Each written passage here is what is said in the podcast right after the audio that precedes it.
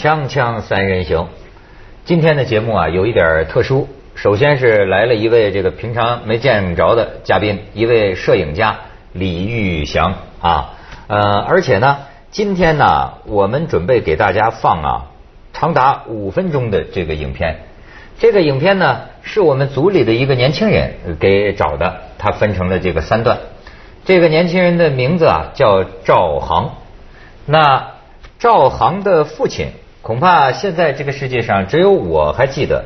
他父亲呢，曾经是我们《锵锵三人行》节目的监制，但是呢，更多的朋友记住他，跟我这个职衔没有什么关系，而是中国航拍第一人。所以说，而且呢，以身殉职，这就是著名的这个赵群力的故事。十年前，咱们的赵群力台长啊，就是在浙江温州永嘉航拍的时候。这个不幸遇难，算是以身殉职。而咱们李玉祥当时也就是他拍这个《寻找远去家园》的合作者，是吧？对。哎，讲讲你们当时的姻缘。嗯，当时我当时给三联书店做了一套书，叫《乡土中国》系列。嗯。当时出版了以后，在社会上反响很大。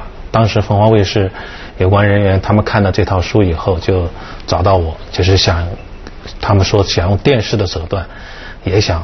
拍摄这个乡土中国的这种题材，所以就有了这个。当时我就按照他们电视的需要，就是做了一个就是文案叫《远去的家园》，因为表现的都是我们即将失去的，就是农耕时代的一些家园这个主题。所以当时赵群力作为呃我们这个片子的呃航拍，全是由他来承担的。所以我跟他在一起呃度过了很多日子，所以。大致情况是这样的，所以我觉得徐老师，咱们这个最好的缅怀的方式，我就是请这个赵航帮忙。你看他的名字嘛，反映了他爸的爱好，啊，航空的航，他爸这一辈子痴迷这个航空航拍。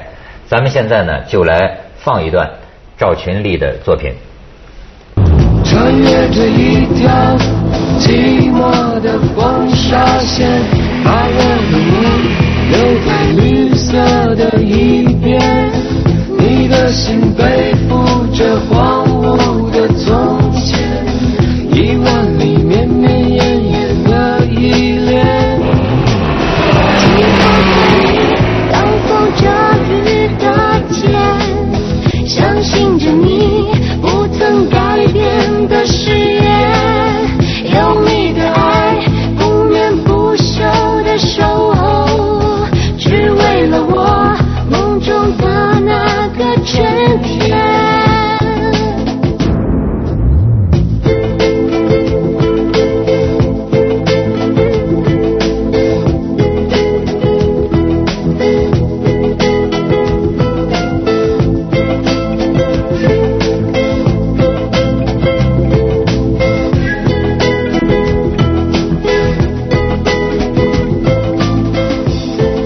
老师。看了之后有什么随感，跟我们来发表发表。不，我我想这是一个这个职业应该有很多快感嘛。如果在真的是在拍的，不仅仅是一般的工作，它大概是一种很理想的工作，就是说是一种爱好跟跟实际的工作可以结合的那种。嗯。啊，摄影应该也是啊，它这个又是一种特殊的摄影，是不是飞得越低越危险？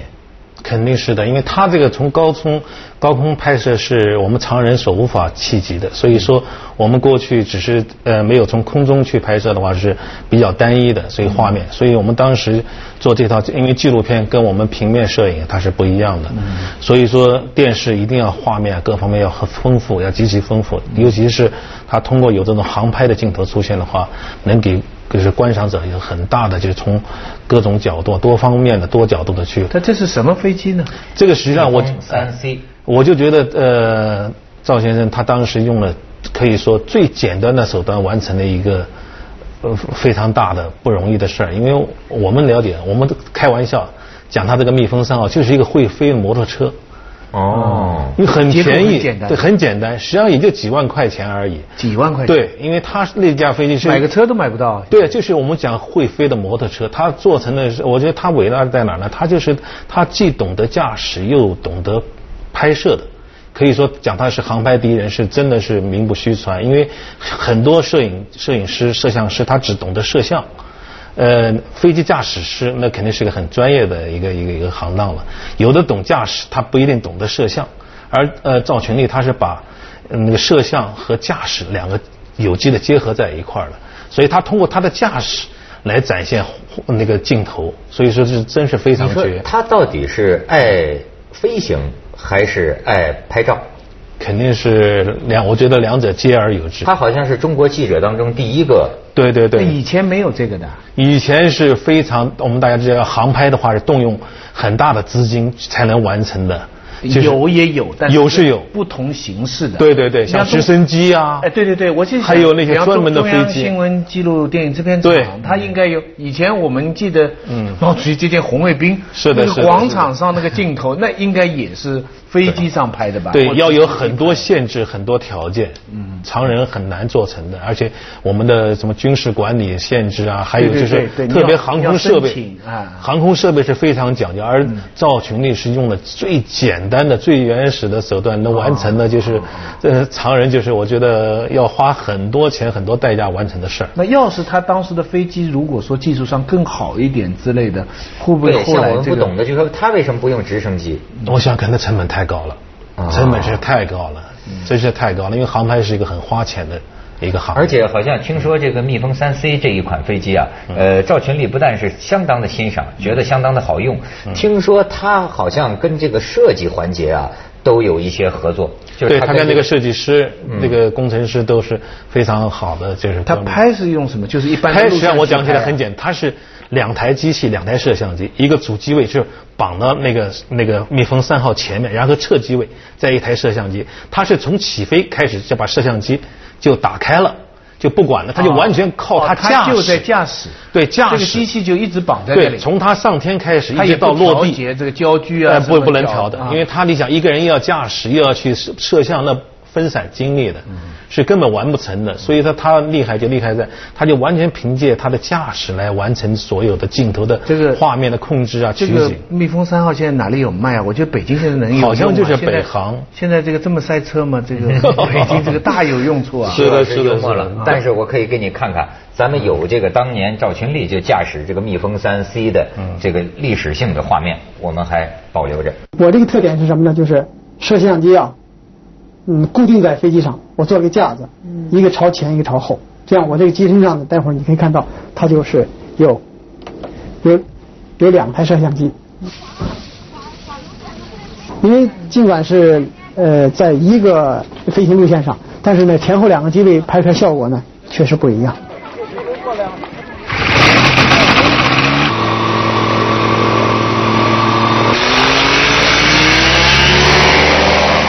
您这个飞机大概起飞的这个长度要有多长？这路面你就呃几十米就可以，几十米就可以飞起来。但是为了安全起见，一般要求有一个净空，所以要有两两三百米比较好。虽然这个飞机很简单，不是他们讲什么空中摩托车也好啊，叫什么也好，看起来非常简陋，但是呢，它能够完成我们电视航拍所要求的任务，尤其低空航拍。你看这低空航拍效果，超低空航拍。很低了。它那两棵树高起来，我就干脆不管。咱们飞过去吧，你看，咱们就飞过去了。结果呢，那个树叶就打在镜头上。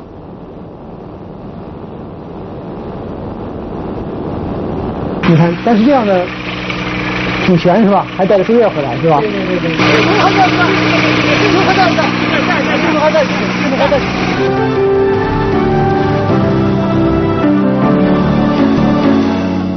所以赵群力看到的角度，是我们平常在地面上的人呢。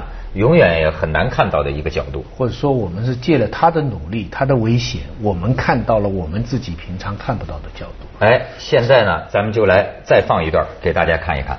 这是一只野生天鹅，结果呢，我本来想接近它，拍它拍下它飞行的镜头来，结果发现它飞得和我一样快。哦。我当时速度是九十公里。嗯，那它天鹅飞得很快，很像战斗机的在作战在追逐，是不是？嗯。后来。这个追了一会儿，他拐弯您也能拐。对，他这个半径跟我差不多，所以我就一直都追上他。后来害怕把他累累坏了，所以咱们就不追了。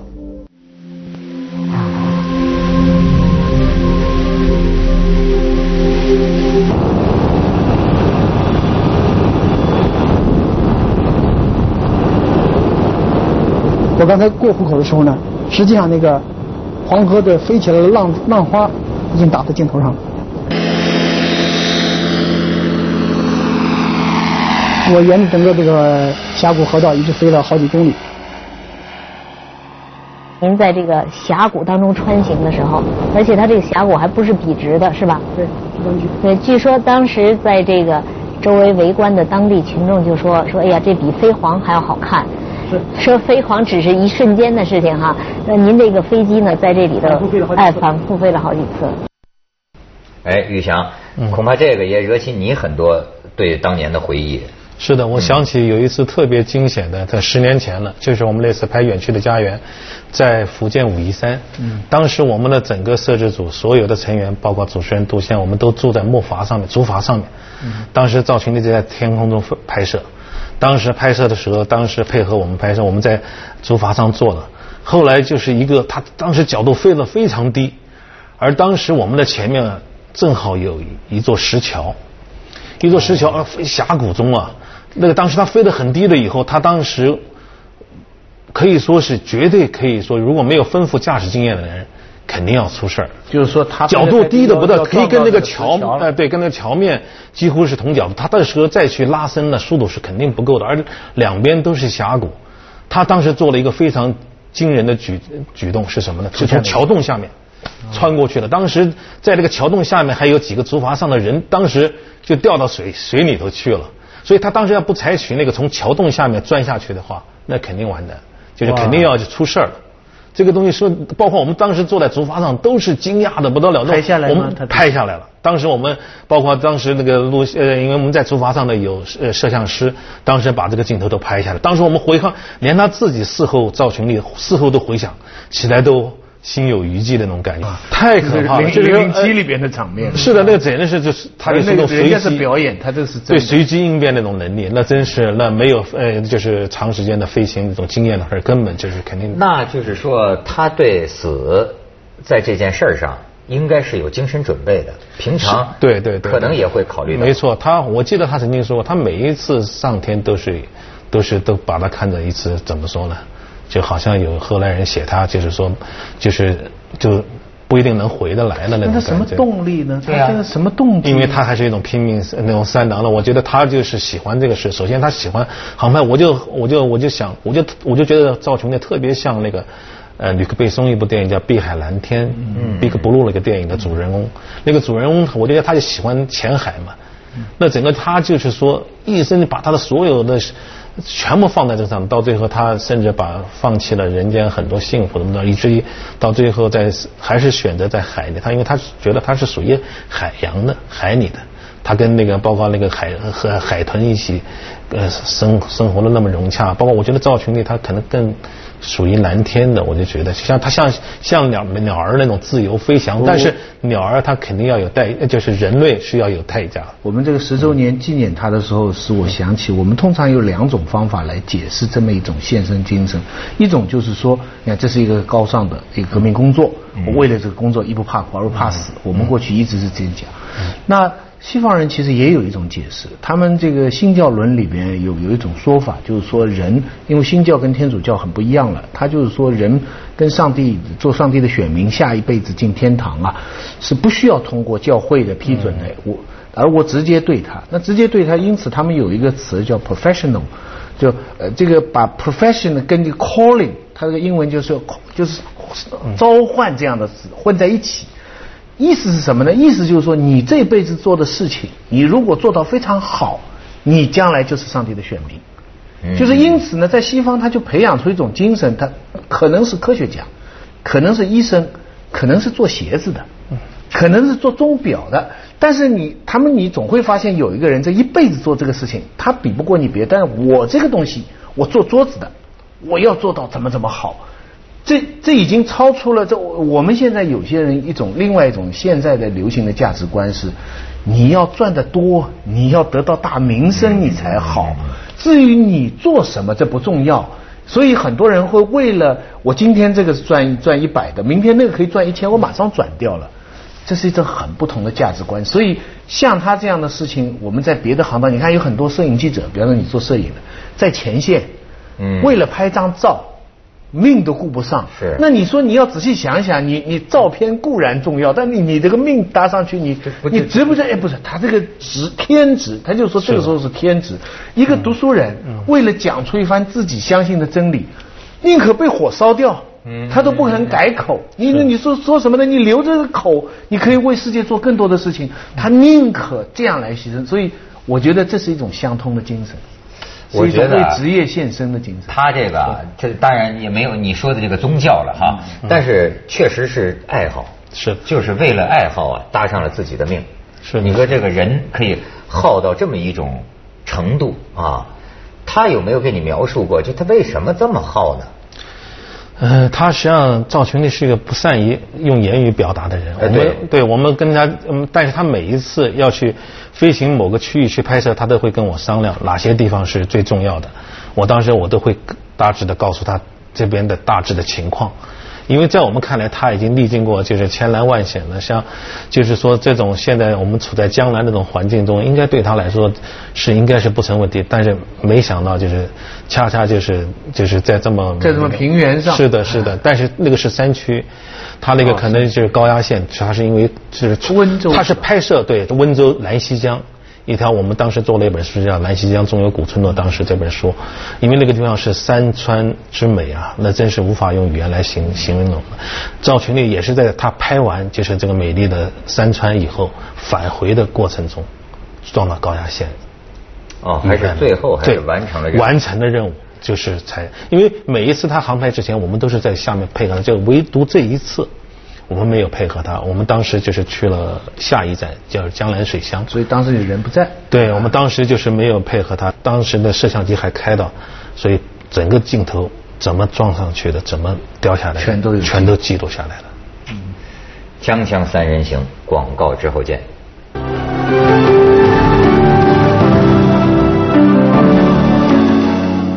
我印象中的赵群力啊。通共没跟我说过几句话，你别看他做过我们的监制，这个人确实是个不善言谈的人，所以我想在这个日子里啊，还是用他的镜头语言，让他来跟咱们说话。全国最低最低的地方，最低海平面以下一百五十。而且这个爱丁湖是一个咸水湖，所以看来大这大概这底下白颜色就是盐了。但这个水也好好像还不是很咸。稍微有一点味儿，嗯，我我不可能在空中就尝尝点爱丁湖的水，因为我有机会下去尝了一下。飞到这个的时候，这个地方的时候，忽然发动机出现故障，转速掉了下来，而且油门吹不上去，我觉得有问题了。这个时候实际上是单缸工作，就是我们讲的叫单缸工作，因为发动机两个气缸嘛，有一个缸呢就不工作了，不点火了，实际上实在不行维持不住了，就准备迫降。你看已经降到很低的高度了，又往前勉强维持了一会儿，实在不行了。就顺其自然吧，我看好地面很平，最后就落在了爱丁湖南边的沙滩上。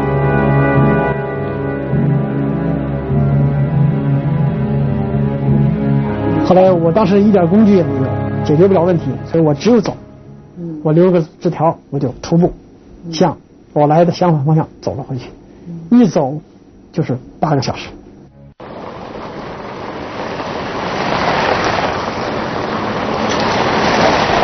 这个爱丁湖维语的意思就是月光湖的意思，嗯，所以就要让您在月光底下走一走。对，月光下我走出月光湖。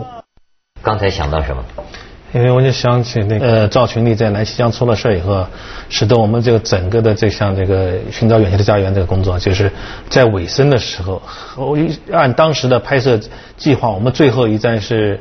江南水乡，江南水乡，我们打算怎么表现呢？因为江南水乡，我们当时就是觉得我们的优势还是赵群力先生的航拍。嗯。我们当时想用空中鸟瞰江南水乡，因为这个是以往所缺乏的，因为我们大量的都是在正常人的视角来表现，我们看的已经很乏味了。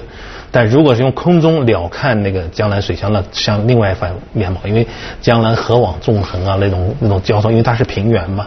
所以用这个航拍来表现，无疑是最美的，就是最好看的，就是常人看不到的角度，也就是鸟儿才能看到的。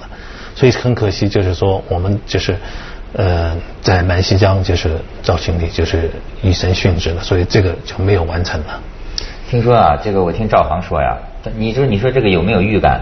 呃，他临出事前一天呢，这个赵航还去他的拍摄地，走的时候他把儿子送到车站，说都上了车了，哎，回头又嘱咐一下儿子，你好好的啊。你说，当然这个都是儿子的这种回忆了。嗯不过徐老师，您当然不是我们凤凰的人，但是您看这些，您自己的感受是什么呢？我两个感受，第一是很久没见到杜宪了。嗯。第二个感受是我希望以后空军能够帮助电视台拍这些东西。我希望就是就是避免让电视台这么样的来，因为这些片子很有价值，航拍很有必要。嗯。就是说。